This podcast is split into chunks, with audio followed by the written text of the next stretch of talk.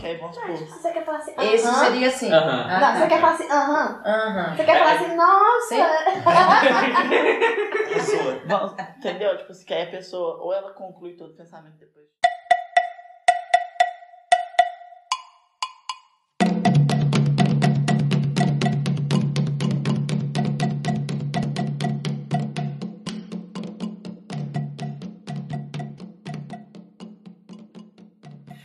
Fala macumbeiros e macumbeiras desse mundão de provas e expiações. Este é o Macumbaria Cast, um podcast para falar e desmistificar esse universo espiritualista. Eu sou Aisan Fácil Eu sou a Carol Chagas. Eu sou o Roger Gelli. E eu sou a Sinara Chagas. e no episódio de hoje vamos falar sobre a nossa casa. Aê, finalmente. Bom, ouvintes, neste episódio, no episódio número 4, nós vamos estar falando um pouquinho sobre como funciona a nossa casa, sobre como tudo aconteceu, como nos encontramos. A gente já tinha falado isso um pouquinho no episódio 00, mas hoje a gente vai dar mais algumas informações para mostrar para vocês como que a gente chegou ao que a gente está fazendo hoje. E finalmente vamos revelar tudo aquilo que nós não revelamos nos episódios anteriores. Não tudo, mas grandes informações, não é mesmo? E solta o batuque! Bom, no episódio de hoje, como nós vamos falar sobre a fundação da nossa casa linda e maravilhosa, a Casa Espírita Amor e Caridade, vamos começar falando então sobre a escolha do nome, né, pessoal? Porque a gente escolheu e leva e carrega conosco aí. Eu acredito que para nós, né, não foi difícil escolher o nome, né? Foi uma coisa muito natural. Porque a gente sempre acreditou que esses dois, essas duas palavrinhas, né, amor e caridade, fosse o princípio e a base total é, da nossa atuação, do nosso caminho, né, da nossa trajetória. Do dever enquanto médiums também. Enquanto trabalhadores. É, eu acho Né? que o propósito também, a gente pode até falar isso mais depois, sobre o que, que a gente deseja fazer, o que, que a gente deseja demonstrar para as pessoas, né, que vão buscar ajuda. Eu penso assim, tanto desencarnado quanto encarnado. É o amor que a gente tem que oferecer a todo mundo e a caridade, né? Porque eu acho que a fé também engloba muito, né, essas duas palavras. Quando a gente tem fé, a gente tem amor, a gente também tem que saber que a gente tem que fazer a caridade a quem precisa e o modo de fazer caridade, né?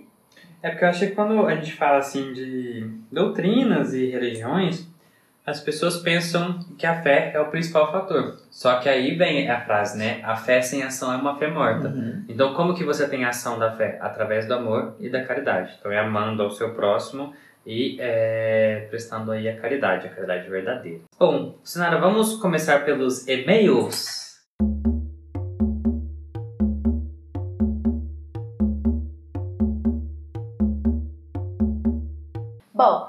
Pessoas elas não se identificaram totalmente no e-mail. E a gente também até pensou em não falar isso, a não ser que a pessoa queira explicitamente no e-mail. Falar, ah, fala meu nome, tudo certinho. Então, nas próximas, pessoal, quem quiser se identificar mesmo, coloca aí o nome, a cidade, Da onde tá falando. da onde tá falando. Se quiser deixar aí um arroba de Instagram, Twitter, É. sei lá, pra gente identificar. É, eu acho que pode ser, a gente pode definir nome, idade e cidade. Isso. Legal. E, Legal. aí, e se quiser, um, Um- uma rede social. uma para o pessoal poder encontrar.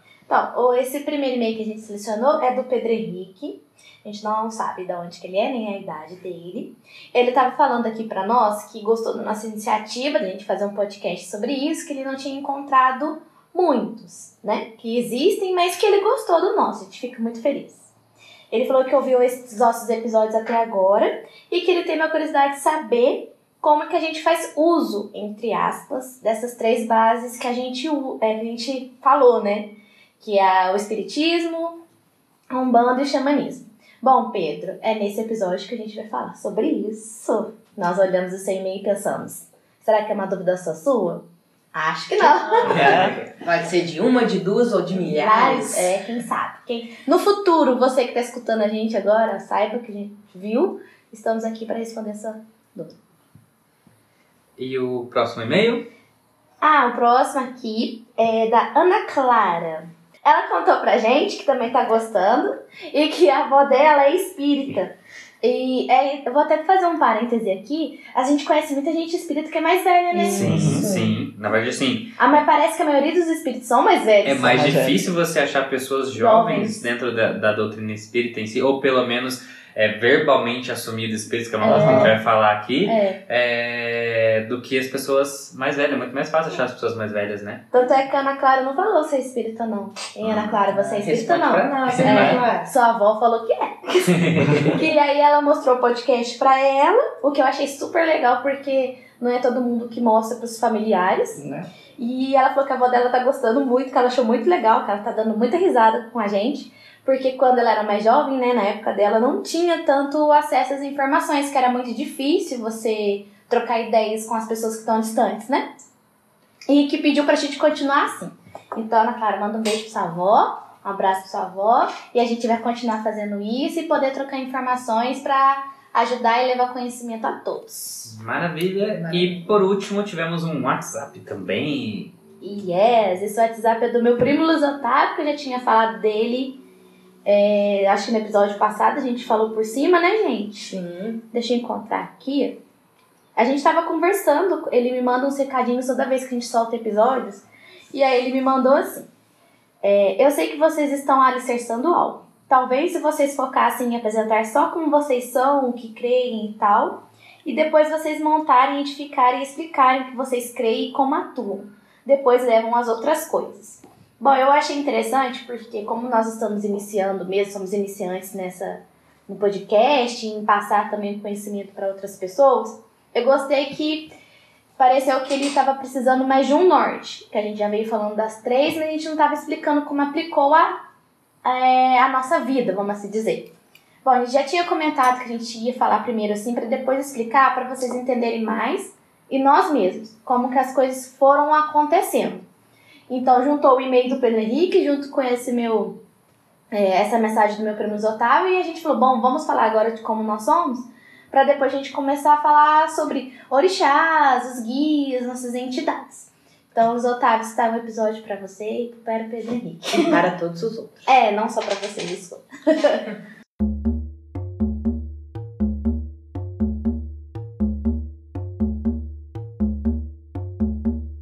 Bom, então, partindo disso, vocês não acharam que a gente ia fazer um episódio desse sem o nosso famoso Momento, Momento História. História. Bom, a gente vai fazer o Momento História aqui sobre a nossa casa.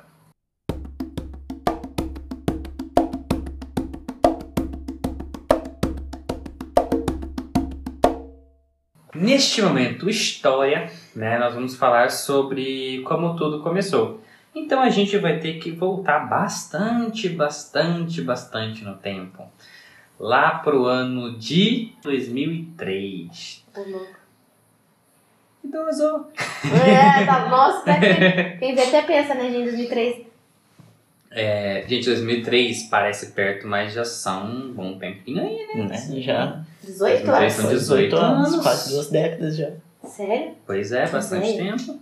Bom, 2003, pessoal. é, o que, que aconteceu em 2003? 2003 eu visitei uma casa espírita com a minha avó, né? Onde havia práticas espíritas. Como eu falei pra vocês, é, tem muito espiritismo na minha família, tem uma boa, par boa parcela da minha família que são espíritas, mas é, eu fui ali aquele adolescente meio rebelde também, gente. Então eu fiquei épocas sem ir, épocas indo em igreja evangélica, épocas indo em igreja católica e fui fazendo várias coisas aí ao longo da adolescência até eu firmar mesmo dentro do espiritismo. Bom, mas no ano de 2003 eu visitei uma casa espírita com a minha avó, onde estava acontecendo uma sessão de desobsessão, tá? Que a gente vai explicar um pouquinho aqui nesse episódio ainda sobre o que é uma sessão de desobsessão, como é que ela funciona. É, e lá é, havia um preto, em um dado momento incorporou-se um preto velho em um dos médios mais antigos da casa e ele disse, né, me informou que num dado momento é, eu receberia um chamado aonde eu deveria abrir uma casa para dar continuidade a um trabalho que já havia sido iniciado há muito tempo atrás. Bom, é, isso ocorreu e isso ficou guardadinho aí na minha memória. É, mas 2003 você ainda era jovem, né? Você era, você era criança, não era não? Eu tinha 8 anos. Isso pode acontecer? Pode. Quer dizer, aconteceu, né? Não, é. Claro. Né? Mas é é comum, por exemplo, ah, vamos supor, ah, eu tenho uma sobrinha que leva, uma priminha que leva, e de repente uma pessoa tão, uma criança receber esse tipo de informação. Então, é difícil a gente falar o que, que é certo ou errado, mas a gente tem que lembrar o seguinte: entidades em si, né, ainda mais uma entidade evoluída igual um preto velho, ela nunca vai fazer algo sem, é, sem ter autorização. E aí, como ele nunca vai fazer algo sem autorização, eu acredito que seja assim, é, popó. Mas é difícil a gente falar se é comum, por exemplo. É. Não sei se é comum. É, sei que ocorreu, né? Pois É difícil a gente ter essa noção do que, que é certo ou errado, se é permitido ou não, se acontece com frequência. Então, se alguém estiver ouvindo, aconteceu com alguém aí, no dado momento da vida, conta pra gente é, se isso também já ocorreu com alguém. Bom, pessoal, eu não fiquei com aquilo na cabeça, né? Não foi uma coisa né? que, Né? que ficou assim, meu Deus, eu tenho que começar agora a preparar algo. Não, aquilo ali eu ouvi, né? Falei, ok, e vamos viver a vida. Isso voltou à tona aos por volta dos 17 anos. Ok, É. aí já. Aí, aos 17 anos, eh, eu retornei nessa mesma casa. Já não era o mesmo médium, mas sim o mesmo preto velho.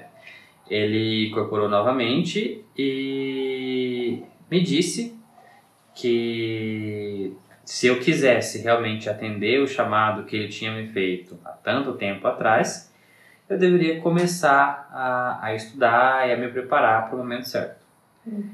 Nesse momento já foi diferente, né? Nesse momento eu já tinha maturidade, já tinha, é, assim, discernimento, né? Pra, pra poder escolher e eu fiz a escolha de estudar. Perceba que em nenhum momento eu fui obrigado, né? Assim, foi, foram convites, digamos assim, o primeiro convite. E desde o, o primeiro contato até esse outro anos depois, você frequentou a casa algumas vezes? Aquela, É, essa casa em seguiu- específico, Uhum. não. Mas assim, é, como eu disse, minha família tem muito espírito, então eu frequentei várias outras casas, Uhum. vários lugares. A casa da minha família, que fica na, na cidade lá de Linares, né? Que é, Uhum. que é uma casa que leva, inclusive, um centro espírita que leva o nome de, do irmão do meu avô, né? Então, assim, é, eu frequentei bastante a doutrina espírita, Uhum. mas não frequentei tipo, é- essa casa em específico. A casa. Essa aqui é Uhum. onde houve o chamado. É, frequentei também nesse meio tempo Umbanda, é, conheci nesse meio tempo outras doutrinas assim, mas foi apenas é, curiosidade, foi passando mesmo assim, conhecendo. Curiosidade, você disse. Curiosidade. Curiosidades, experiências, conhecimentos. Né? Nada Nossa. em vão. Né? Aí aos 17 anos comecei a estudar. Primeiro por conta própria, né? Então, com toda a base dos livros de Allan Kardec, estudando. Estudei aí até mais ou menos o ano de 2017, né? No ano de 2017, eu comecei a frequentar a casa espírita Amor e Luz, em Três Corações. E aí, nessa casa, foi a casa onde, onde eu fiquei né, até o ano de 2021, que foi quando a gente é, abriu a casa Amor e Qualidade, né? Nessa casa, o, o processo de evolução já foi maior, né? Uhum. Então, assim, óbvio que nesse intervalo eu frequentei várias vezes outras casas e tal. É, conheci, estudei muito, conheci muita gente que, que era do meio também, que me trouxe muita informação. Então, foi assim, foi uma bagagem bem mista até, até 2017, onde eu comecei a frequentar mesmo a casa espírita. Bom, nessa casa eu comecei como frequentador, né? E aí de frequentador eu fui muito assíduo desde o primeiro dia, assim, nunca faltei depois disso, é uma coisa que me fazia muito bem. É, num dado momento, comecei a fazer a parte do desenvolvimento mediúnico, porque a minha mediunidade já estava muito aflorada. Então, assim, vamos lá, eu não começou a mediunidade dentro da casa, ela já vinha muito tempo. Por exemplo, é, eu vi muito meus avós, né, que já haviam falecido na casa, é, já pedi pensa para eles algumas vezes perto do- dos meus familiares que assustaram. É, eu sempre via muito o Preto Velho, que hoje né, ele trabalha comigo, já vi ele muitas vezes desde criança. É, mais ainda o, o Caboclo. Né? O Caboclo me Uhum. acompanha desde muito pequeno, então eu sempre via ele, sempre estava perto. Eu desenhava muito índio, gostava muito de índio, mas não tinha contato com nada, sabe? Uhum. Mas eu sempre gostava muito, desenhava muito. Então, assim, a mediunidade ela já veio muito exponencial, veio ficando muito latente. E em 2017 ela estava insustentável. Né? Então, assim, as coisas estavam acontecendo demais, eu estava tendo um controle zero sobre, sobre tudo, vendo muita coisa, ouvindo muita coisa, e aí a casa espírita se tornou muito necessária para mim, né? Tá. Eu não conversava com ninguém, Uhum. né? Até por um motivo que eu vou falar um pouquinho pra frente aí, que é que tem muito a ver com a intolerância religiosa em si, mas eu precisei de um lugar para frequentar. E aí comecei a frequentar lá, primeiro é, apenas ouvindo e frequentando o- os dias em si. Depois eu comecei a fazer parte do desenvolvimento também, para aprender a controlar mais, né, ter mais é, alicerce sobre isso. Depois disso, é, comecei a trabalhar nessa casa também, então trabalhar como médium da casa também. Então foi, foi assim, uma casa que foi muito importante para mim. Frequentei por muito tempo outras antes, mas essa em específico foi muito importante para mim porque foi onde as coisas realmente movimentaram, onde as coisas é, tomaram forma, aonde essa mediunidade, o dever, né, ficou muito, muito forte. E eu assumi vários papéis dentro dessa casa, né, o pessoal de lá muito maravilhoso, me, me ajudou muito, me guiou muito, né, no caminho ali para conhecimento. Tinha muitos médiums é, antigos na casa, é, tinham é, muitos médiums da minha idade também na Uhum. casa, que a gente compartilhou muito é, conhecimento, compartilhamos muito sobre a trajetória. Tinha uma outra pessoa, né, que é a Ana, que estava na mesma trajetória que eu, que estava atendendo um chamado muito similar a esse, né, onde ela estava, ela também teve que abrir a casa lá. né. A gente fala teve, mas é uma escolha, né, pessoal? Uhum. Ela teve que abrir a casa lá, essa casa Amor e Lúcia, ela com os pais dela, para atender um chamado. Então, assim, é, as coisas foram acontecendo muito forte e nisso, óbvio, a vida seguindo nesse meio tempo. E nessa casa em específico foi onde a, a nossa trajetória espírita juntos começou, né? Se juntou. É, eu lembro. Você quer contar um pouquinho, Sid? Porque você foi a primeira a ir, de como é que foi a sua ida pra casa, né? Que eu acho que é mais legal. A minha ida foi muito louca, né? É que assim, eu sempre escutei de alguns familiares, de pessoas próximas, que eu tinha que estudar. Ah, você tem que ir pra estudar, você tem que ir numa casa espírita pra estudar, porque eu sempre fui uma pessoa que tive muitos sonhos. Eu nunca vi nada, nunca escutei nada, né? Minha mediunidade é diferente da, do, do Aislan, e isso é normal, né, gente? Cada um desenvolve do, né, do seu jeito, mediunidade é uma coisa muito individual. Só que eu sempre sonhei bastante. Muitos sonhos, assim, é, pode até falar que são pre, pre, Premonitórios, né? isso, essa palavra aí. Só que quando eu comecei a trabalhar como funcionária do AIS, né, que a gente contou, é, foi quando eu finalmente descobri que ele é, frequentava uma casa. Bom, pessoal, pra quem não ouviu o episódio zero, volta lá pra entender. Pra vocês entenderem a história. É. Né? É, na realidade foi por causa de uma colega nossa, Mariana, que eu também já falei, que levou eu pro terreiro no dia, e logo depois a gente descobre que o Wesley ele até psicografava. Eu, oi? Né? Te conheço há uns assim, três anos e agora que eu tô sabendo disso. Então aí ele me fez o convite de ir na casa junto com ele, a gente tava passando num momento de pandemia, tava sendo muito rigoroso a quantidade de pessoas. Então ele conseguiu. É como se fosse uma vaga, né? Já Uhum. esse dia você pode ir porque vai comportar a quantidade de gente. Eles sempre foram muito cuidadosos enquanto a isso. Então eu fui lá, na minha primeira experiência, fui muito bem acolhida. E foi lá que eu sentei lá na cadeira na plateia lá, né, de como, né, participante. Falei, ai, agora não vou sair daqui mais. Encontrei o, o que eu tenho que fazer nessa vida no lado espiritual. Foi uma conexão muito grande logo de cara. Então, assim, a gente sabe. Quando a gente começa a ficar procurando, procurando, procurando, você nunca tá satisfeito no lugar. Eu já frequentei outras religiões. E quando eu sentei lá, eu falei, nossa, é aqui. E eu comecei a ficar tão animada que eu virei pro Roginho, Roginho, você tem que ir. Roginho, você tem que ir. Aí o Roginho foi. E Logo eu tô... no segundo é, dia, no né? segundo encontro o Roginho já foi. E enquanto isso eu ficava assim pra minha irmã Carol. Carol, hoje aconteceu tal, tal coisa. Hoje fez isso. Nossa, você tinha que ver lá que legal. Eu arrepiei inteirinha. Aí eu vi não sei o que. E aí foi instigando, né? E também a Carol foi. Então, assim, o nosso encontro, esse elo, assim, foi tudo lá, né, gente? Foi. E aí, Roginho, como é que É. foi? Assinaram, conta aí como é que foi essa motivação Bom. através da assinada, né? foi, foi um tanto diferente, né? A gente já trabalhava juntos, né? Ela comentou um dia que a Mari, né, tinha convidado ela para o terreiro, né, para ir na, na gira. Foi uma gira de Exu.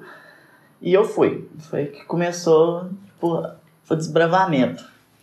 Foi uma experiência muito diferenciada para mim, interessante pra caramba. E depois ela foi pro, pro centro de Três Corações com você, né? Com você, o Wesley, aqui. Uhum. e foi me contando a experiência que ela teve. E eu já tinha, a gente já tinha conversado é, tempos antes, né, de experiências que a gente já teve, tipo assim, do caso dos sonhos dela, de às vezes de sensações que eu tinha dentro de casa, de, de presença, as coisas assim. Né? Foi, uhum. foi uma época que tipo, nem imaginava. Foi a nossa né? primeira conversa. Nossa né, primeira conversa é. foi, foi sobre isso, foi muito interessante, depois que a gente foi perceber, né? É. É, e aí ela me convidou, foi que você me convidou, no caso, para pro, pro terreiro por causa pro disso. terreiro e para casa. E para casa.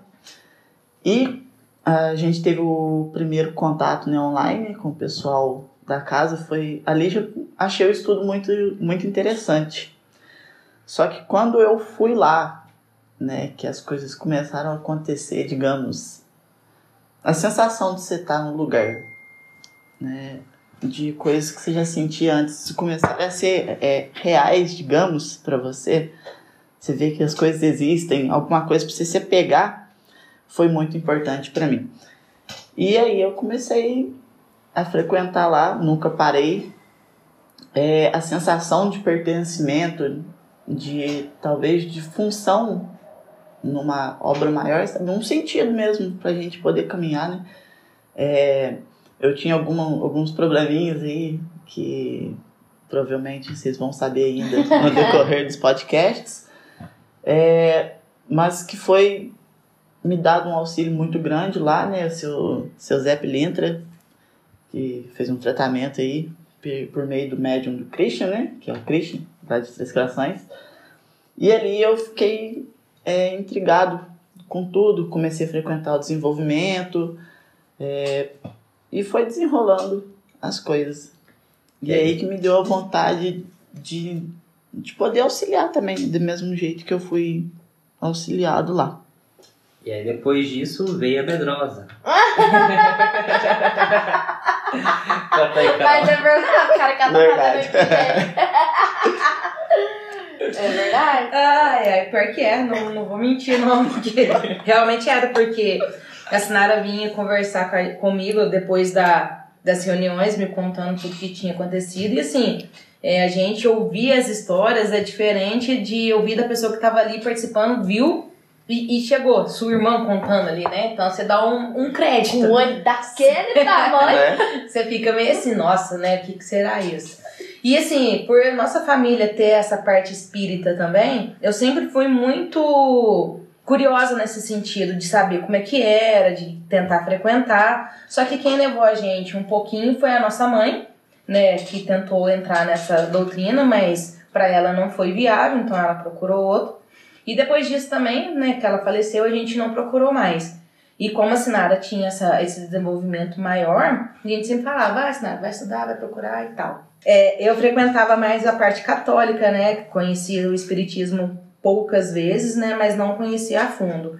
E aí, nessas histórias, nessa experiência que a Sinara foi me contando, é, eu fiquei com vontade de ir saber como é que era e aprender também. Porque chegou uma parte na minha vida que tava faltando uma coisa para me apegar. Uma fé mesmo, uma coisa mais espiritual. E eu indo ali, lógico com medo, né? Chegou lá e achei muito interessante, achei o pessoal muito acolhedor, gostei bastante do jeito que é, totalmente diferente do que a gente imaginava, do que a gente tem de informação, de cultura. Então, assim, foi uma coisa que me chamou a atenção e eu me senti muito acolhida. Mesmo não tendo a mediunidade tão aflorada, é, que ainda está em desenvolvimento, a gente fica meio assim, nossa, mas acontece mesmo. Então foi assim, foi uma, uma, uma um encontro, um quebra-cabeça ali que faltava na minha vida. Uhum. E hoje eu agradeço muito deles terem me, me convidado, porque mudou realmente muita percepção das minhas coisas. E tô aí, desenvolvimento, e espero não parar. Amém. E lá, né, foi então o nosso primeiro trabalho juntos. Nós frequentamos lá por bastante tempo, né? É, Foi. juntos, a gente ia duas vezes por semana, então é uma cidade ao lado aqui né, da cidade de Varginha. Então, ou seja, a gente rodava 60 quilômetros todos, todos os dias, né, para ir para lá. São, eram dois dias por semana. E a gente, desde o primeiro dia, a gente não parou mais. Desde a primeira vez que a gente foi, né, assim, Uhum. todo mundo foi junto, a gente não parou. E a gente fazia basicamente é, três estudos. Porque a gente ia Falando sobre. conversando, falando, participava da reunião, E estudava junto e voltava conversando, falando. Então, assim, a gente passava basicamente aí, vamos lá, das 6 horas da tarde, né? Que a gente saía daqui, Das até, nove e meia. até 9 e meia, 10 horas, que era a hora que a gente chegava Aham. aqui. É. Todos os dias, então era basicamente, todos os dias que a gente ia. Então, duas vezes por semana, a gente tinha basicamente 4 horas de estudo. Uhum. E a gente percebeu que isso estava sendo muito legal, né? Assim, pra nós, a gente conversava falava e dava opinião e ficava, e ficava discutindo. É, nesse meio tempo, é, a gente começou a trabalhar, né? No final a gente vai falar um pouquinho, tá, pessoal, sobre as entidades que trabalham com a gente, sobre os mentores e tudo mais. Durante o episódio a gente vai passar um pouquinho mais rápido, mas no final a gente vai, vai detalhar sobre eles, tá? Então, neste trabalho, o, um preto velho né, que trabalha comigo, né, o vô Bento, ele foi me mentorando nesse processo e me cutucando sobre esse convite que o outro velho já havia me feito e já havia falado lá atrás. E num, da, num determinado momento eu comentei com os três né, sobre isso e aí é onde a nossa história real começa, né? Então a gente conversar, no primeiro eu conversei um pouco sobre o convite, né? Falei mais com a Sinara no Uhum. começo. Depois falei com todo mundo sobre o convite que eu tinha recebido, mas ainda não tinha falado sobre a gente talvez montar realmente aí uma casa. Na cara. Até que num dado momento, depois de a gente ter feito bastante estudo, já está desenvolvendo, o Roginho eh, já estava mais desenvolvido, a Sinara também já estava mais desenvolvida, bem afim, já estava inclusive executando algumas funções dentro da casa, a Carol já estava bem, bem trabalhando com a parte de sustentação, então assim, Uhum. que a gente foi meio se, se organizando bem dentro da mediunidade, aí veio o, um sonho em específico né, que eu tive com esse mesmo é, preto velho lá de 2003 e depois que se repetiu de novo, né? Falando é, que tinha chegado a hora de eu escolher se eu ia aceitar ou não esse convite. É tipo assim, agora ou não, meu É filho? E aí? não. É.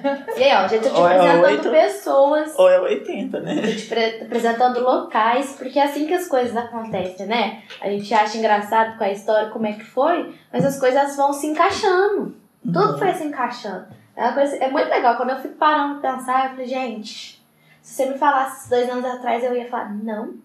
Que roteiro mais Não. louco é esse?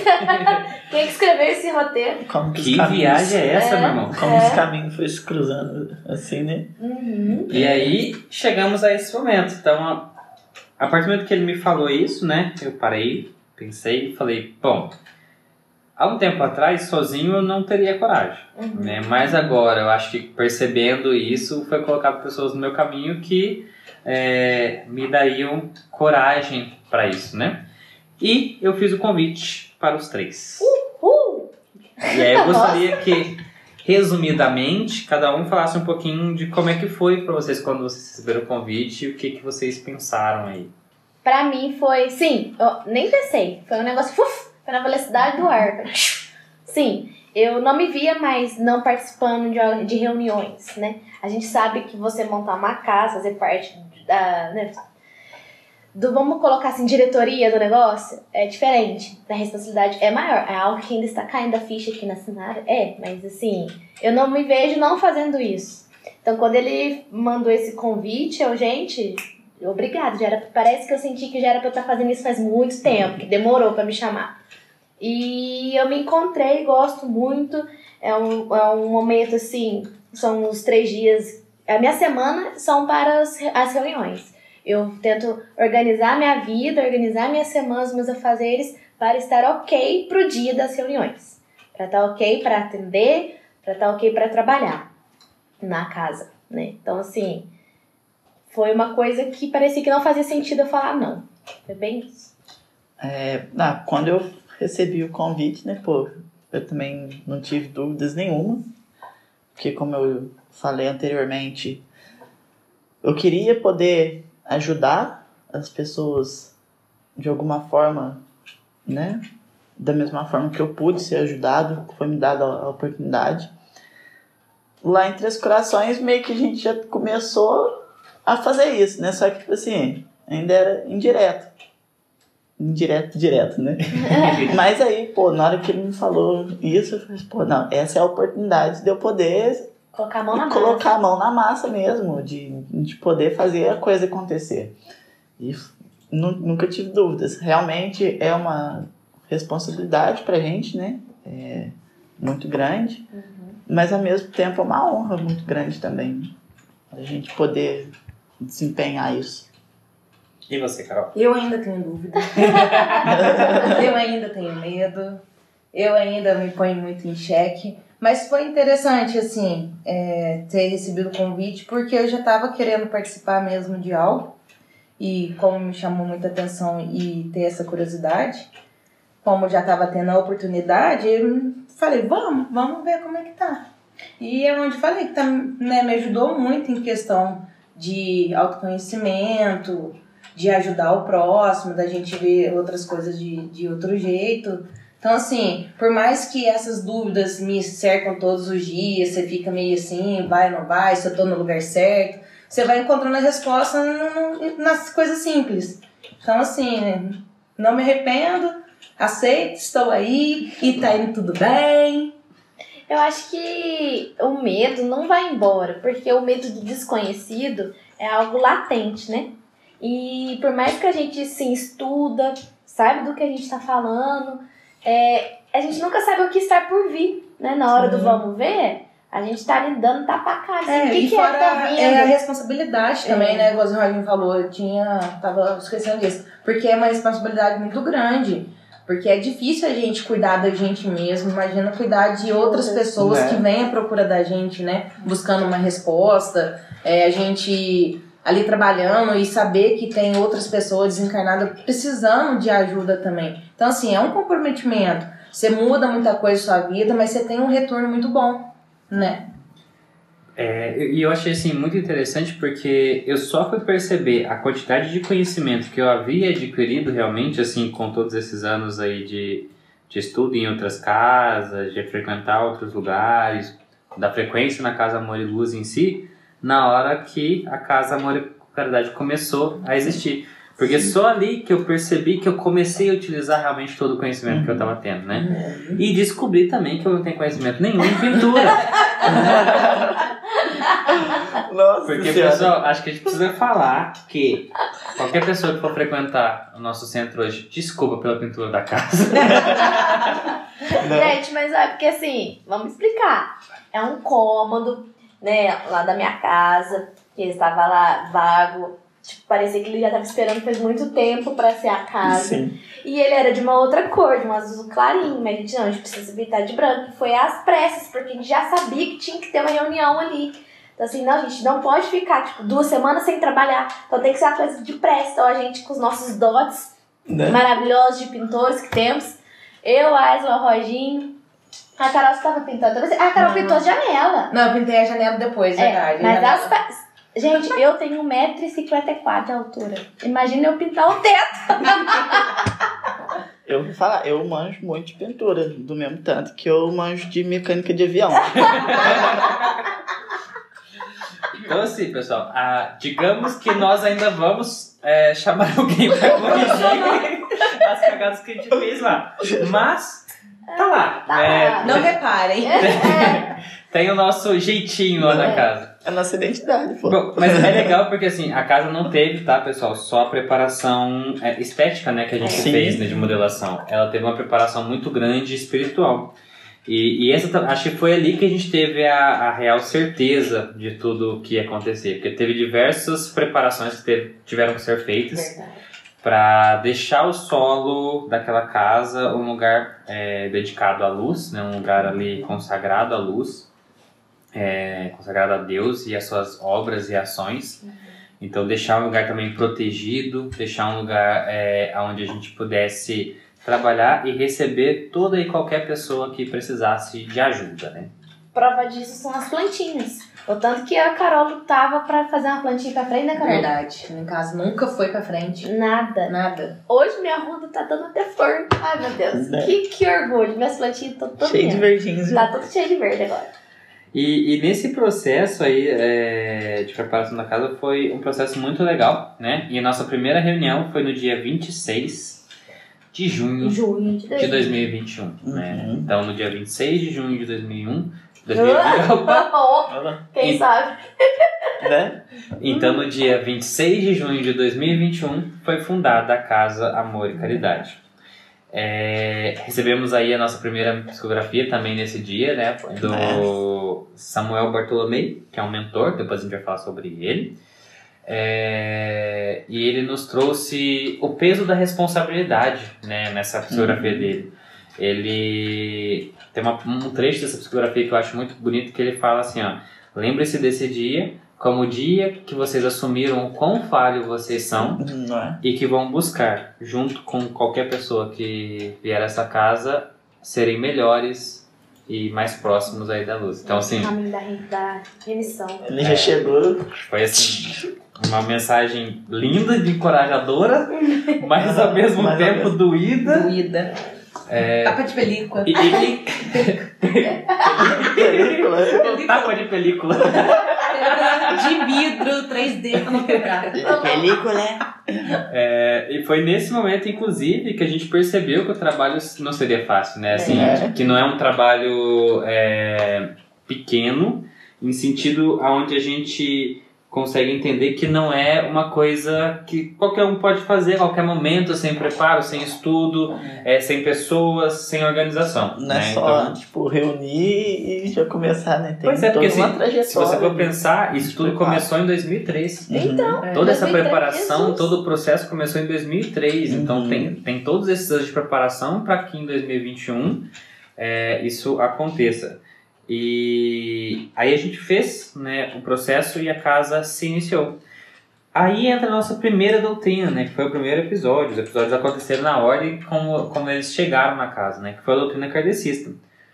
Como nós viemos de uma casa kardecista, que era a Casa Amor e Luz, né, uma casa espírita kardecista, nós começamos com as práticas kardecistas. Então nós tínhamos é, uma reunião de desenvolvimento mediúnico no início e uma reunião de estudo, que foi os nossos primeiros, né? Uma reunião de estudo com uma aplicação um pouco maior assim do desenvolvimento mediúnico. Então gente, no início a gente não tinha nenhum trabalho é, de intervenção com a comunidade. A gente iniciou com os trabalhos de estudo. Nesse processo, né, a gente estudou muito. Acho que foi um processo muito interessante para nós, onde a gente basicamente tentou equilibrar o máximo possível os conhecimentos de todos, né, para que todos estivessem no mesmo nível. Então a Uhum. gente até hoje, né, trabalhamos muito nisso, no sentido de que todos tenham o mesmo nível de conhecimento, para tentar o máximo possível é, que todos consigam mentorar e, e receber qualquer pessoa que se chegar na casa. Então a gente trabalhou muito com os estudos inicialmente, até que num dado momento foi nos liberado também as sessões de desobsessão. É. Desobsessão é um processo um pouquinho mais punk, né? Trabalhar mesmo. É onde a gente trabalha realmente. Uhum. Então, a, as reuniões de desobsessão, pessoal, é o seguinte: existem espíritos obsessores. O que, que são espíritos obsessores? São espíritos é, que, consciente ou inconscientemente, ele vai atrapalhar né, ali a pessoinha que está encarnada, que a qual ele se ligou. Então é um espírito que muitas vezes é chamado de encosto, né? Né? É o popular o encosto, né? popular encosto, que ele querendo ou não, porque às vezes pode ser involuntário, tá pessoal? É, eles vão estar ali de alguma forma atrapalhando a sua vida. Então, essas pessoas que sentem que estão com esses irmãozinhos obsessores, elas vão até os centros espíritas e frequentam as reuniões de desobsessão. Nessa reunião de desobsessão, é, esses espíritos eles vão estudar, né, basicamente. Então, assim, eles vão ouvir as palavras, o estudo, né? Eles vão ouvir o evangelho, eles vão é, ouvir lições sobre geralmente as mazelas deles e aonde há a tentativa aí de que esse espírito ele abandone esse irmãozinho e deixe ele é, deixe ele livre, né? Nesse caso, é, ele também pode ter a oportunidade de se manifestar através do médium e a gente poder dialogar, que é o chamado doutrinação, que é o momento onde você tenta convencer esse espírito através da palavra de Deus, através das palavras de luz, é, para que ele pare de obsediar esse irmão e siga um caminho da luz. Então a gente, o Wesley, nessa aqui mais desenvolvida, a gente pode ver que é como se fosse uma palestra, né? Com hora marcada, né? Já tudo meio que discriminado para o que vai acontecer. Não que vai acontecer, porque é coisa desconhecida, mas eles sabem a hora que vai começar as nossas reuniões, né? O, o que eles podem chegar para escutar, para aprender. É como se fosse uma palestra que a gente pode se dizer assim, né? uhum. né?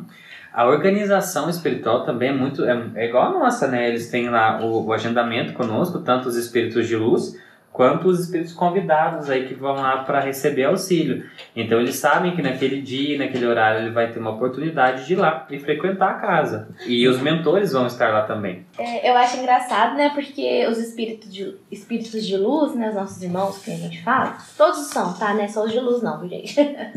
é, a gente pensar que eles têm a agenda também. Eles têm os seus trabalhos, seus compromissos, assim como nós. A vida lá, gente, acontece de uma forma bem parecida com a nossa aqui. Então, assim, quando a gente fala, ah, é 19, é 19. Ou a gente fala, ah, é hoje não pode faltar, não pode desmarcar. Não, pode desmarcar assim uma hora para outra, porque assim, a gente tem um compromisso aqui e eles também têm um compromisso lá. É uma via de mão dupla, tanto nós, a gente precisa deles e eles também precisam de nós. Então, eu, quando eu ficava no começo, eu achava engraçado, tipo, ah, eles estão nos esperando, ah, já estão começando a, a, arrumar né, o plano espiritual lá para receber. A filhinha dos irmãos está sendo construída, a porteira está ali com seus guardiões. Então, eu acho interessante toda a, a preparação para o que acontece, né? O que a gente ainda não consegue ver. Sim. E nós ficamos aí esse tempo baseado somente na doutrina kardecista, então nós estávamos aí com, com essa casa espírita propriamente só kardecista, mas desde o início é, já havia sido falado para nós que o nosso trabalho não seria igual. Isso enquanto a gente ainda estava em Três Corações. Né? Enquanto a gente frequentava outra casa, quando a gente fosse abrir, nosso trabalho não seria totalmente igual ao trabalho da casa que a gente frequentava, que era um, mode um modelo onde teria coisas diferentes e que a gente, à medida que a gente fosse avançando, seria liberado e, e nos informado mais, né? Então, é, pouco tempo depois, a gente já estava trabalhando só com a parte kardecista, aí veio um, uma entidade né, incorporada e nos falou, né, que nós estávamos assim, durante a semana a gente ficou meio se questionando, tipo, ah, por que será que é nós quatro? Por que a gente, por que, que a gente se juntou? O que será que nós quatro temos? Alguma coisa nesse sentido, né? E aí foi essa resposta veio. A gente se pergunta muito o porquê das coisas, né? Então a gente é. ficava assim, por quê? Por que, meu Deus? Como assim? Por que disso? Por que daquilo? Né? É. Né? Aquele, aquele negócio de, de querer entender cada vez mais. E aí veio uma resposta que foi muito legal, se eu não me engano, foi um baiano, né, que, que teve... Foi. Eu acredito que foi. Teve a incorporação, foi do baiano. E ele nos disse, né, nos deixou ali uma frasinha que foi muito legal, que era o seguinte, é, que a mãe sempre reúne seus filhos e que Iemanjá estava fazendo isso. Então, assim, a gente entendeu naquele momento uma coisa muito legal. Não é, foi assim não, acho assim.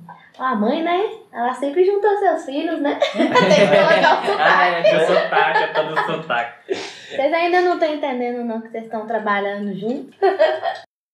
e aí, essa pulguinha nos pegou, né? Tipo, tá, mas... Iemanjá? Iemanjá? Como assim? Banda, orixá?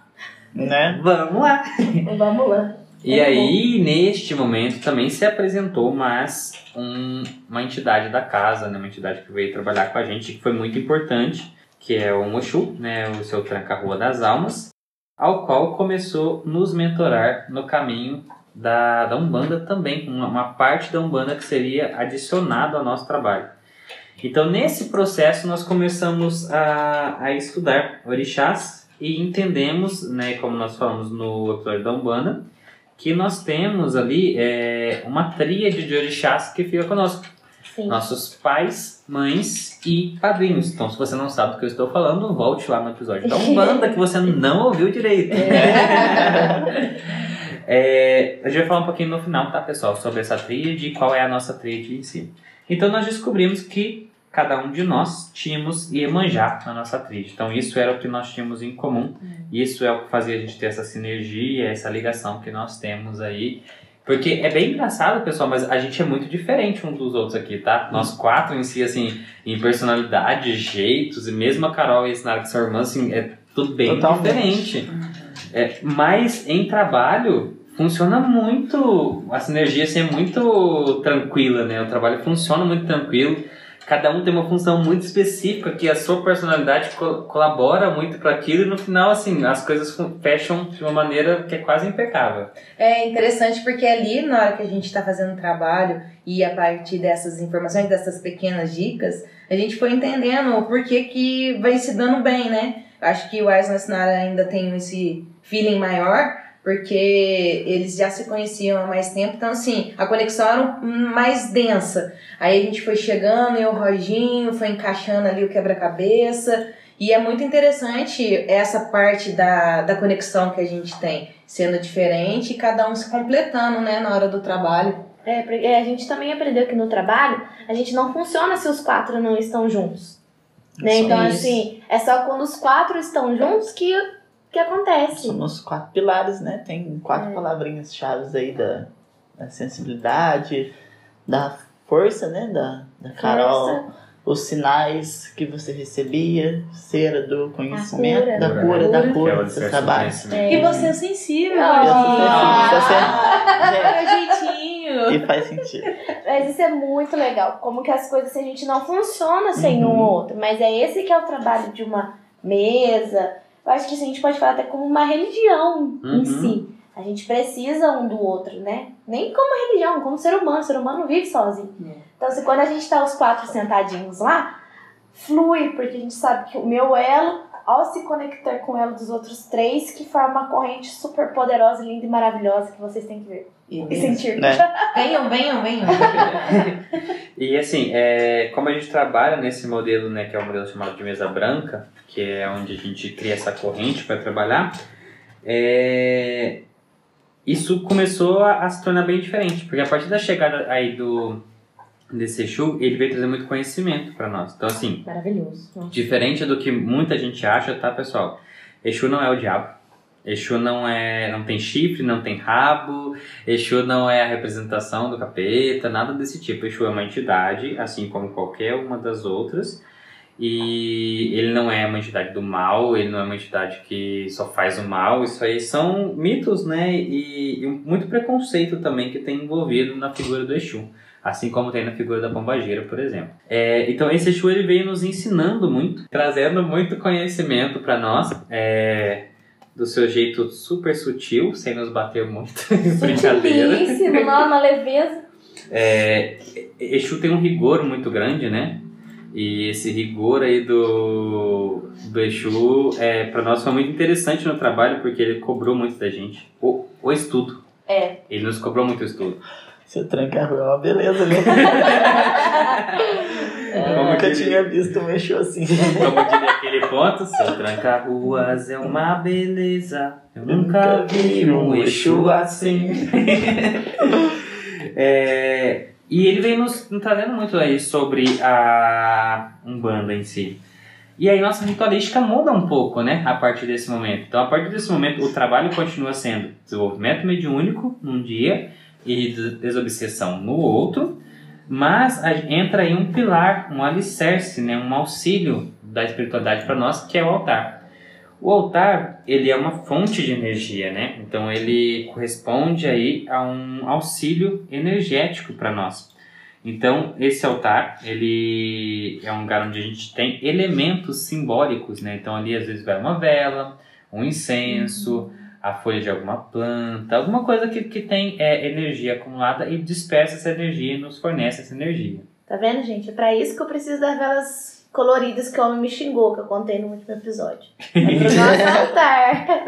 Não é pra fazer nada de mal pros outros, não. É. Que ele achou que eu tava usando a vela, sei lá pra quê.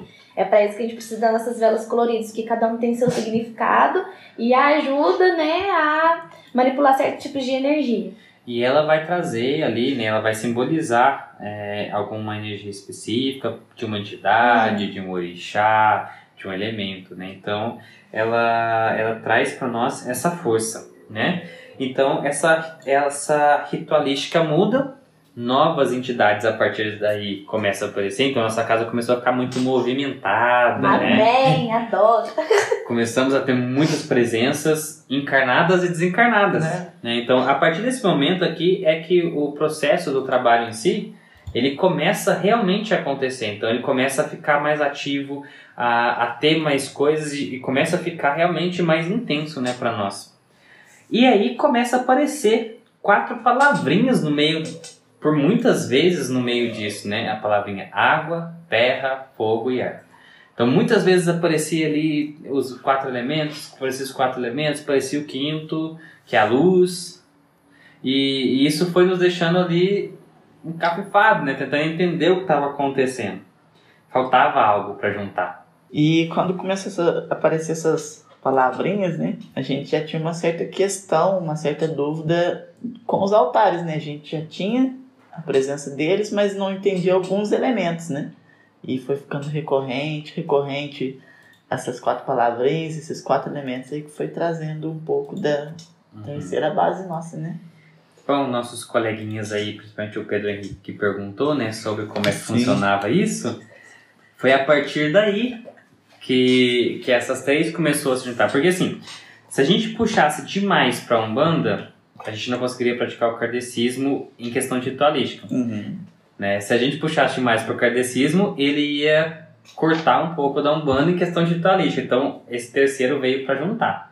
Eu agradeço muito nós trabalharmos dessa forma, porque eu ia ficar muito conformada na minha vida se eu deixasse um bando de lado, porque, gente, sou muito apaixonada na Umbanda, gosto muito da mesa branca também, gosto. Sabe, é um gostar. Eu gosto muito dos três que a gente trabalha. Então, assim, se fosse pra escolher, ia ser muito doído. Uhum. Sinara É. falando. Não sei Sim, se vocês sim. também têm é essa sim. sensação. É que assim, Tipo, nossa, eu gostando de- dos orixás, dos pontos. é que se você parar pra pensar, a Umbanda é muito bonita. É. O conhecimento do kardecismo é muito vasto. Então, assim, você tem que escolher entre isso. Não tem como, não tem como. A Umbanda é paz e amor demais, né? É. Sabe, é muito bonito você escutar as músicas, os Os batuques. Aí você vai pra uma mesa espírita, a doutrinação, o jeito que o pessoal acolhe o espírito quando ele chega lá. Você vai xamanismo, os rituais, esse autoconhecimento que a gente. Sabe, cada um tem a sua parte. Eu ia ficar muito triste ter que escolher um só. Então, assim, eu acho que é pra isso mesmo. que eu Perfeito. aqui. A junção dos três foi, foram muito interessantes pra gente, né? Eu acho Uhum. que tinha que acontecer isso pra gente mesmo, Sim. né? Aí chegou, né, pra nós, nos foi apresentado a cola É, agora. desses dois elementos que estavam ali soltos. Porque a gente não sabia o quanto a gente ia pra dentro da Umbanda e o quanto a gente ia ficar dentro do kardecismo. Aí veio a colinha, que foi o xamanismo. Porque o xamanismo, ele trouxe pra nós o autoconhecimento. Então ele, ele nos fez desenvolver muito, tá, pessoal? Acho que o ponto principal assim, do xamanismo é que enquanto médios, enquanto pessoa, ele fez a gente ir muito fundo dentro da gente mesmo. Nos encontrarmos, nos entendermos, entender as nossas falhas principalmente para poder trabalhar. E ele trouxe essa essência, porque que ele, que ele nos fez entender? Que lá atrás, tudo isso veio do xamanismo. Ou seja, Todas as religiões elas vieram do mesmo lugar, então elas não têm conflito. E ela trouxe, à medida que ele- o xamanismo foi nos apresentado, também foi nos apresentado a dosagem de cada um. Uhum. Então a gente entendeu que a gente não teria um terreiro de Umbanda e não teria uma casa espírita kardecista. Então, a gente teria que modelar esse novo formato. Inclusive de que esse trabalho já tinha ocorrido anteriormente, já tinha tido uma tentativa de execução desse trabalho. Exato, pessoal. A gente teve assim, é, acho que nesse momento, porque foi através do xamanismo que isso veio, né, quando o terceiro pilar foi nos apresentado, nós recebemos aí as comunicações, psicografias e tal sobre quatro é, pessoas que também foram convidadas num passado bem distante, ali na época dos druidas, Uau! a fazer o mesmo trabalho que nós estamos fazendo hoje. Eles fizeram isso naquela época, né? Então, é, inclusive essas quatro pessoinhas são os mentores de cada um de nós hoje, que nós vamos falar no finalzinho desse episódio. Que é muito lindo, pessoal. Assim, é, entender essa sequência é muito lindo. Então, hoje, como é que funciona o nosso trabalho? Nós temos é, o trabalho de desenvolvimento mediúnico Uhum. e o trabalho de desobsessão, né? que na verdade é basicamente é, um trabalho de desenvolvimento mediúnico e um trabalho de prática mediúnica. Uhum. Não é só a deso- desobsessão mais. A gente tem um dia para prática né? Então isso já mudou, vocês podem perceber que lá do começo mudou para agora. A gente tem um dia para prática mediúnica e um dia para desenvolvimento mediúnico, que é um dia de formação. E aí o que, que acontece? Nós temos então é, nesses dois dias. No primeiro é mais estudo, então a gente vai ter a mentoração das entidades que frequentam a casa, que vão trazer os temas, nós vamos trabalhar, nós vamos aprender sobre, vamos estudar muito. E depois nós vamos fazer a prática no, no próximo dia, que é onde a gente vai auxiliar os espíritos encarnados ou desencarnados que chegarem na casa. Sim. E é nessa, nessa reunião, né, Sinara, da, do estudo, que a gente recebe as orientações para a reunião de prática, né, para poder trabalhar em si. E basicamente, pessoal, assim, muito resumidamente, esse foi o nosso momento histórico. Tá louco? Resumidamente.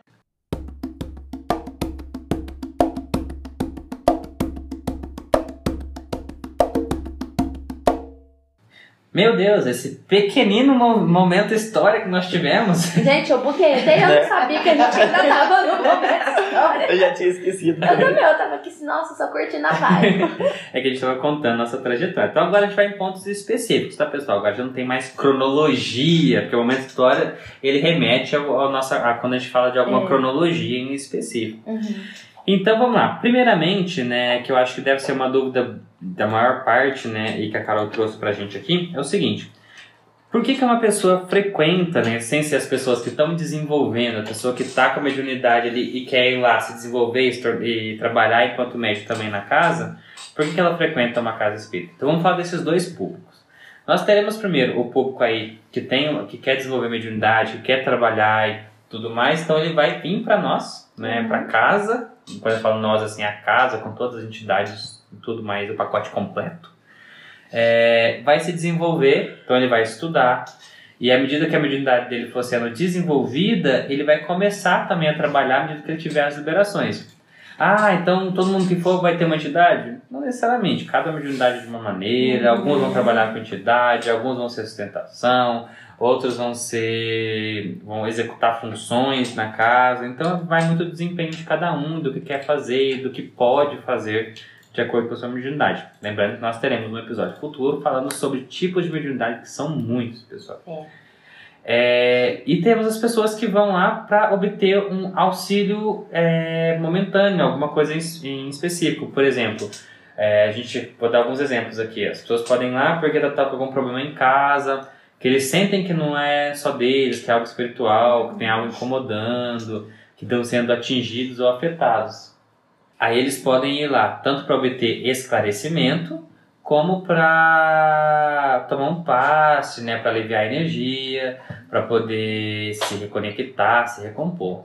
Eu acho que também quando a gente busca uma palavra de conforto, um amparo, porque quando a gente está na reunião, a gente sempre lê, né, o, é, um livro lá das palavras Uma de mensagem, palavra de vida vida eterna, eterna, uma mensagem que assim, ela é muito é muito cirúrgica, ela é muito objetiva. Então, às vezes, você só tá precisando escutar alguma coisa, escutar, se sentir amparado, é, pensar não estou sozinho. Então, tem muitas pessoas que vão lá para isso, né, para receber ajuda e para se sentir ah, consolado, né? É, isso que eu ia falar, e ali pra ter, você ter o seu momento, Uhum. né? Tá ali seu momento sozinho, fazer uma prece pra você, ou se quiser colocar alguma pessoa ali também junto, rezar por ela, mas é o seu momento, né? É um momento de conexão. É Isso. uma conexão que às vezes você não consegue fazer durante o dia a dia turbulento que a gente tem. É serviço, é trabalho, é trabalhar dentro de casa. Então é um momento de conexão também com, vamos falar assim, com Deus, né? Com o espiritual, com algo maior. É, é um, com- é um sentimento de acolhimento, né? Às vezes você tem noções de alguns problemas que você tem, ele falou, que talvez possa ser espiritual, ou às vezes até alguns problemas pessoais mesmo da gente, mas você precisa de uma forcinha, sabe? Tipo, uma, uma ajuda. Uma E ali, palavra, uma né? palavra, tipo, de auxílio mesmo. Então, é isso, né? Que, que a gente apresenta para essas pessoas. É, pessoal, acho assim, falando em, em frequência, seria isso, né? É isso que você pode buscar e pode ir também por curiosidade, para conhecer, para É, entender como é que é. Eu acho que não Tirar tem. dúvidas? É. Estamos abertos. Existe, Vamos. existe uma máxima é, dentro das casas espíritas, né, e para nós não é diferente, aonde a nossa porta nunca estará fechada, ou seja, então nós nunca deixaremos de receber ninguém, absolutamente ninguém. É, eu acho que tem alguns pontos para a gente falar, né, então vamos falar um pouquinho sobre orixás, podemos começar por aí? Sim! Então, como a gente disse lá no episódio de Umbanda, pessoal, quem não ouviu, volta lá, né? É, a gente- existem aí, né, nós trabalhamos com 12 orixás, existem muito mais que isso, mas nossa casa trabalha com 12. E desse do, desses 12, né, nós temos aí uma tríade de orixás que trabalha com cada um de nós. Então, nós descobrimos que nós temos um papai, uma mamãe, um papai e uma mamãe orixá, e um padrinho ou madrinha que é aquele que nos mentora na mediunidade. Então, papai e a mamãe, assim como na, na vida encarnada, ele tem a função de nos orientar é, pessoalmente, nosso desenvolvimento pessoal. E o padrinho e madrinha, ele tem a função de nos orientar mediunicamente, né? aquilo que a gente vai fazer no trabalho mediúnico. E cada um desses corresponde a mazelas que nós vamos ter que enfrentar ao longo da vida, ao tipo de personalidade, ao tipo de obstáculo que a gente vai ter que enfrentar, ao tipo de mediunidade. Então vamos falar, cada um fala os seus, tá? O meu papai lindo, maravilhoso é o Oxóssi. A minha mamãe é Iemanjá, como nós dissemos, todos nós temos Iemanjá aqui no nosso, na nossa tríade. E a minha madrinha é Yansan, tá? Nossa. Eu sou filho de Ogum. Minha mãe é Euá. E a minha madrinha é Iemanjá. Eu sou filha de Yansan, filha de Oxumaré, e minha madrinha é Iemanjá. Eu sou filha de Iemanjá, meu pai é Xangô e minha madrinha é Oxum.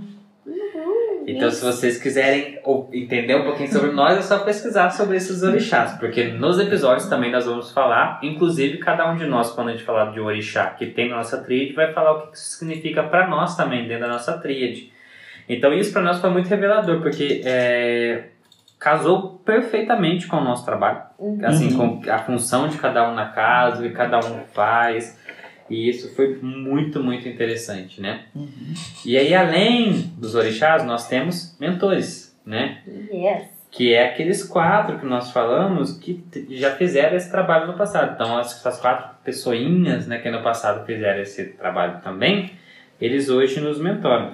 E é engraçado, pessoal, porque o meu mentor, ele já tem contato comigo há muito tempo. Em, outro, em todas as outras casas que eu fui, ele estava lá e ele teve contato, se apresentou, só que ele nunca falou que ele era O que que. quem ele era, o que ele É. fazia, que ele fazia parte desse quarteto fantástico.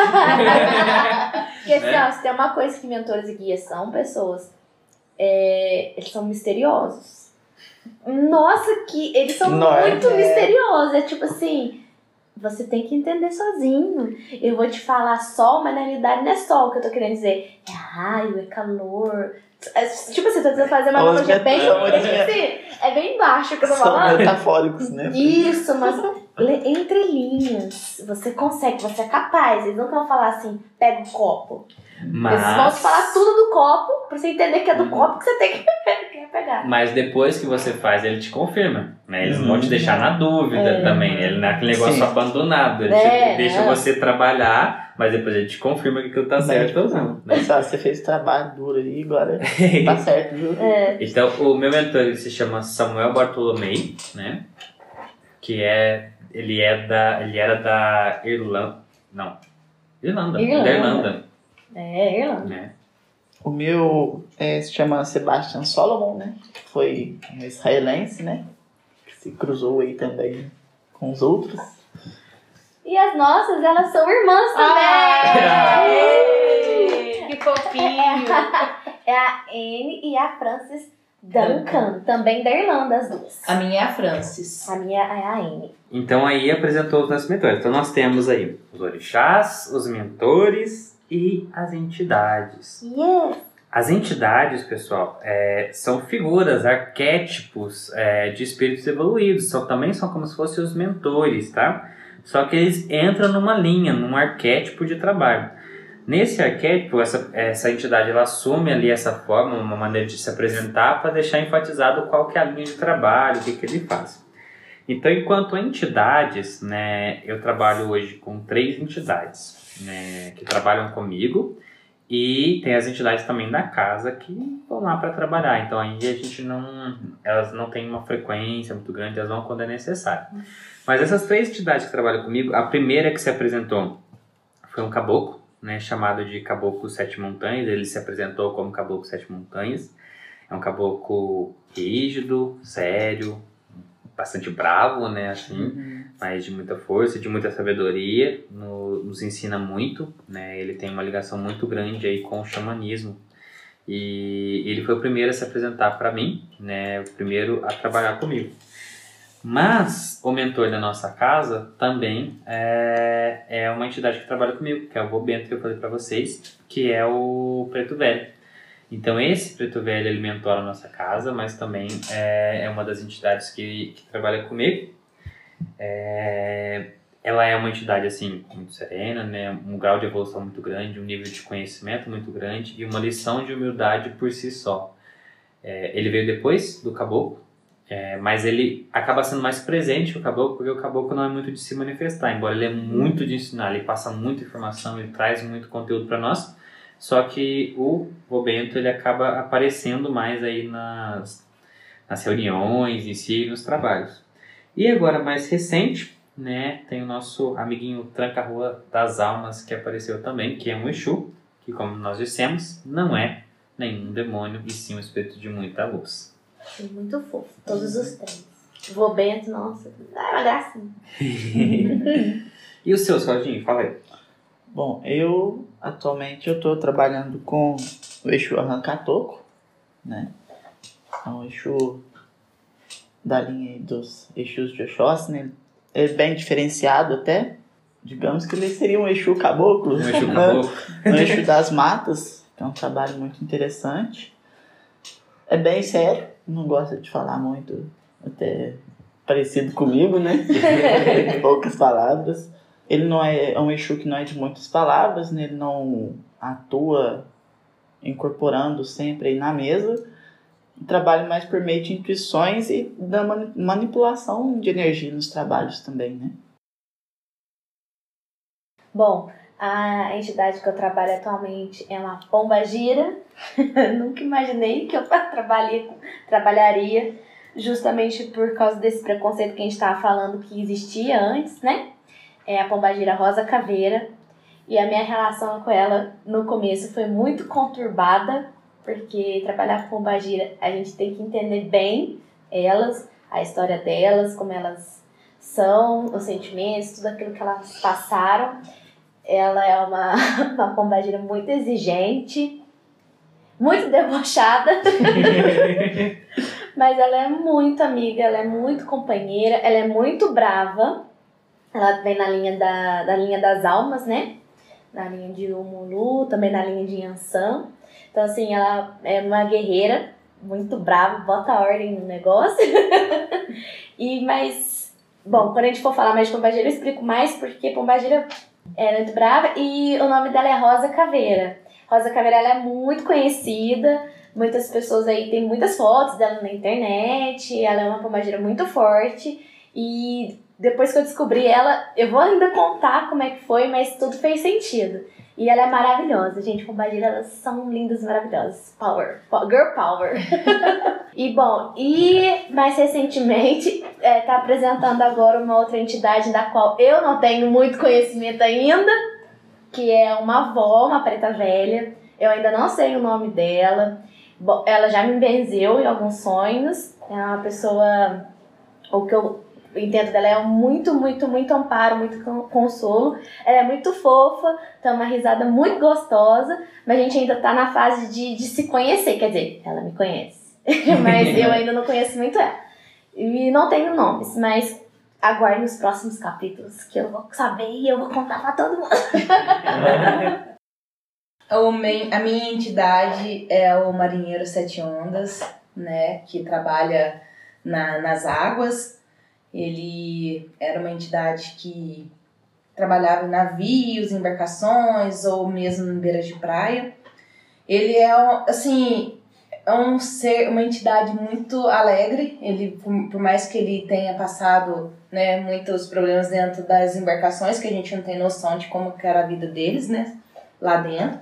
Então ele é uma, uma entidade que traz muita energia, vem para quebrar muita demanda, vem para ajudar na sustentação mesmo da casa.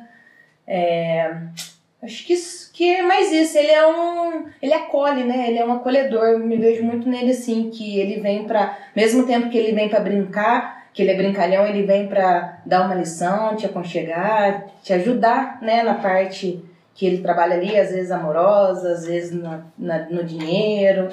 E na mesa é isso, é na sustentação, no passe, em tudo. E é um excelente poeta. É né? verdade. Porque É. a gente teve uma manifestação que ele fez assim, toda através de rima, que foi muito linda. Nossa, foi uma, das, foi uma das manifestações mais bonitas que eu já vi. Uhum. É, foi, é um poder, é um negocinho, foi muito tocante o dia que ele falou. Ele Foi muito narrou, bonito. ele narrou uma história, tipo, Com rima, música. dava pra gente música. enxergar por meio das palavras dele. né? Eu acho que cada entidade vem, né? Ela tem o seu jeitinho. E eu sou muito suspeita porque eu gosto de todas.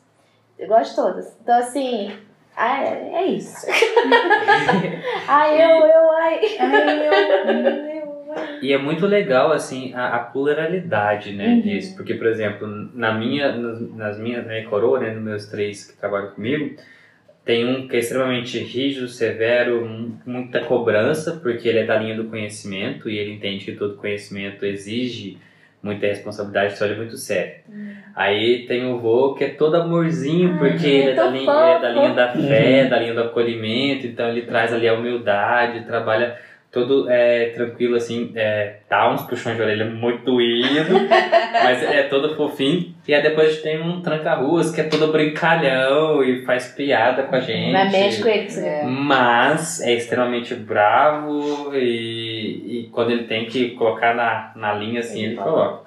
E assim, só pra gente não deixar ele de fora, pra ele não ficar muito bravo, né? Ai, a gente é tem é, um ibege, né? Que é, que é um, um curumim, uma criança indígena que se manifesta bastante lá na casa, assim, né? Então, assim, ele é uma entidade da casa, não é, não trabalha com nós, mas ele, assim, é, ele é um evento, Não. sabe? Quando ele manifesta é um evento, porque ele brinca com a gente, ele xinga a gente. Ele briga comigo. Ele briga com a Não. Sinara, a Sinara encarna uma criança ali junto, fica duas crianças discutindo. então, assim, é... o nome dele é Picuan, né? É, é mu- muito gostosinho, Ah, assim, ele é a, ótimo. a energia É. dele. E ele, ele, assim, foi um- uma que fez a gente que- quebrar muito o preconceito de achar que o trabalho em si tinha que ser naquela linha da seriedade extrema. Não, não, Uhum. Entenda que nós não estamos falando de desrespeito, mas de seriedade é, extrema, que não tem essa necessidade.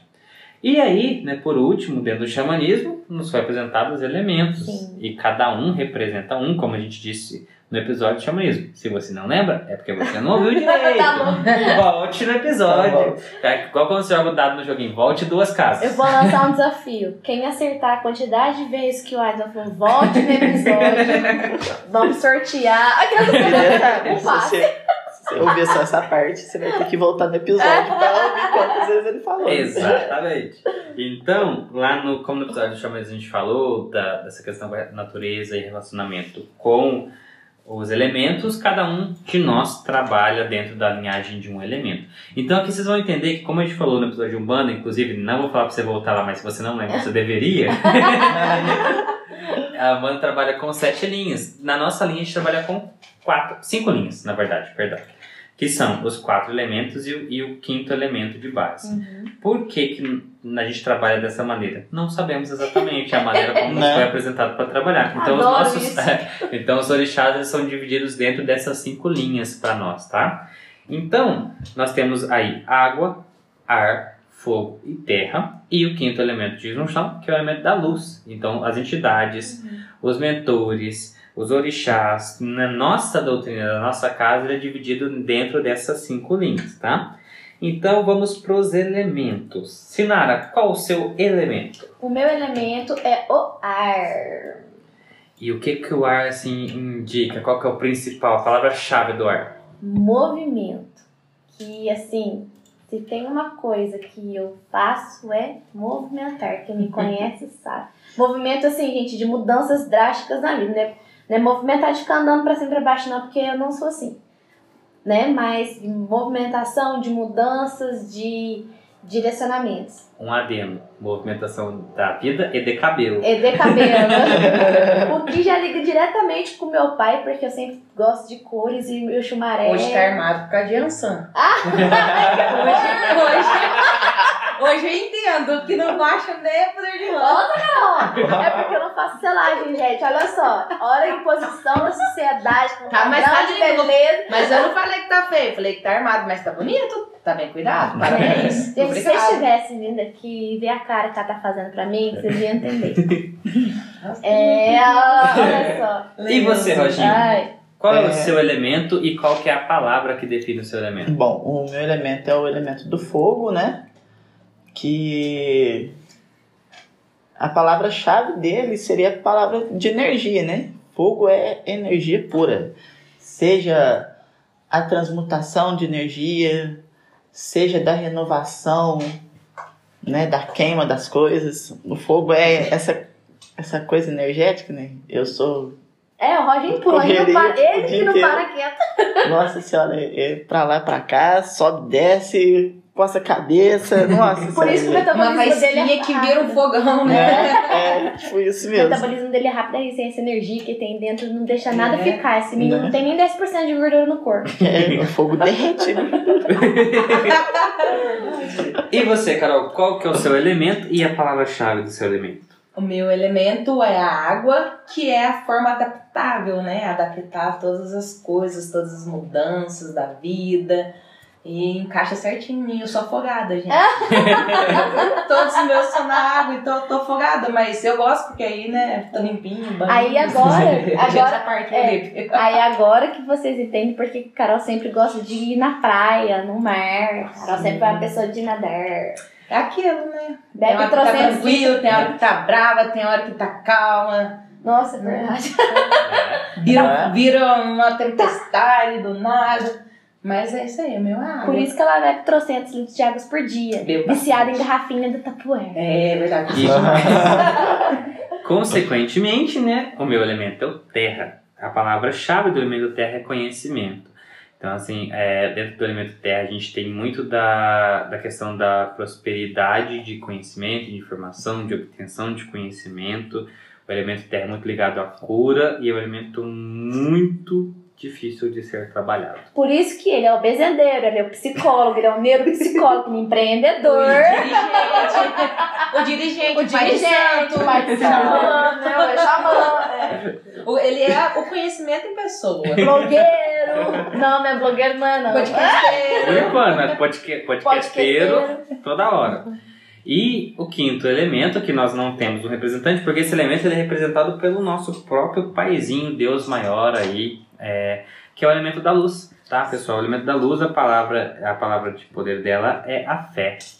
Então, com esses né, elementos, entidades, mentores e orixás, É muita gente pra dar conta. vocês você. entendem o que, que é o nosso trabalho, né? o que, que a gente faz, como que a gente juntou tudo isso. E aí, eu preciso fazer um comentário, pessoal, assim, é uma, uma breve passagem aqui, que é o seguinte, eu acho muito importante falar disso. E hoje, para mim, é muito libertador falar de tudo isso, falar é, que eu sou da espiritualidade, trabalho com isso. Por quê?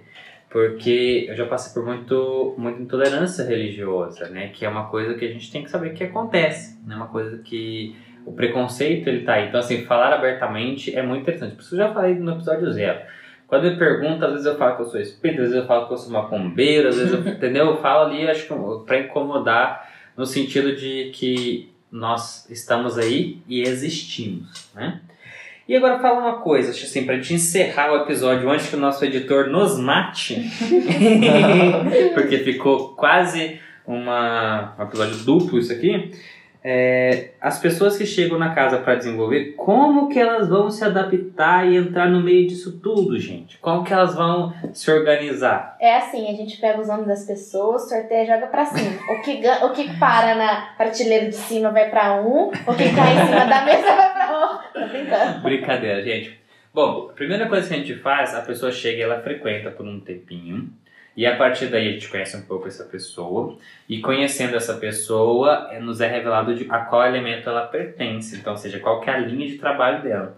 E aí, vamos supor, a pessoa é do elemento ar, Ar, ar, ela vai ar, ser mentorada pela Sinara. Se Vem for do elemento-. Se for do elemento fogo, vai ser pelo Roginho. Se for pelo elemento água, vai ser pela Carol. Chuá é maravilhoso. E se for Então. E se for pelo elemento terra, será mentorado por mim. E aí, nesse processo, a gente tem que entender o seguinte: o elemento ele é uma linha de mentoração, mas suponhamos que você seja do elemento ar e o, a sua entidade se manifeste seja um caboclo, por exemplo.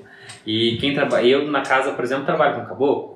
Neste caso, é, eu vou te auxiliar, assim como o Roginho vai auxiliar, assim como a Carol vai auxiliar, mas a sua mentora, a pessoa que vai estar com você no dia a dia, que vai tirar suas dú- dúvidas mais diretamente, seria a Sinara, aí como exemplo, né?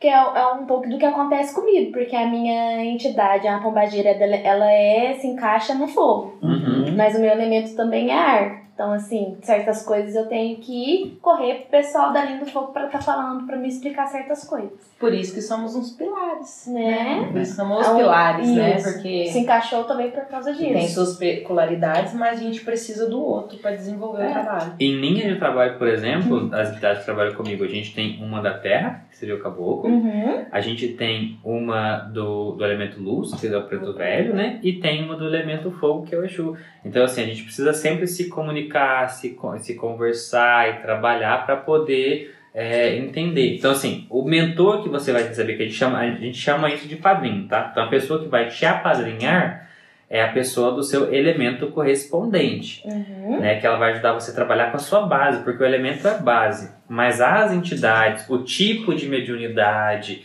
é, o trabalho em si vai ser mentorado por todos, né? Uhum. Todos que estiverem lá, inclusive quem estiver sendo mentorado ainda, vai ajudar a mentorar também, porque pode ter conhecimentos e vai ajudar a- na passagem. Então, assim, se você é um médium de incorporação, então os que incorporaram na casa vão te ajudar a trabalhar com isso. Se você é um médium de psicografia, quem psicografar na casa vai te ajudar com isso também. O que a gente fala aí do seu padrinho é aquela sua referência, é a pessoa que você vai buscar. Vamos supor, você quer saber sobre incorporação. Você vai chegar no seu padrinho e falar, ah, eu quero saber sobre incorporação. E ele vai achar em alguém da casa que possa te responder ou, te, ou trabalhar com você esse processo. Então, por mais que seja muita coisa, gente, é que essas coisas não se divergem, né? Que eu acho que é mais legal. Os nossos orixás, os mentores, as entidades, os elementos estão todos na mesma casinha, Uhum. né? Então, assim, dentro da nossa linha, dentro das cinco linhas, a linha que eu trabalho, por exemplo, os meus mentores, orixás, as minhas entidades, o meu elemento, ele tá tudo convergindo naquilo ali e, e acaba ficando tudo muito dentro da, da minha essência enquanto pessoa, então não destoa de mim.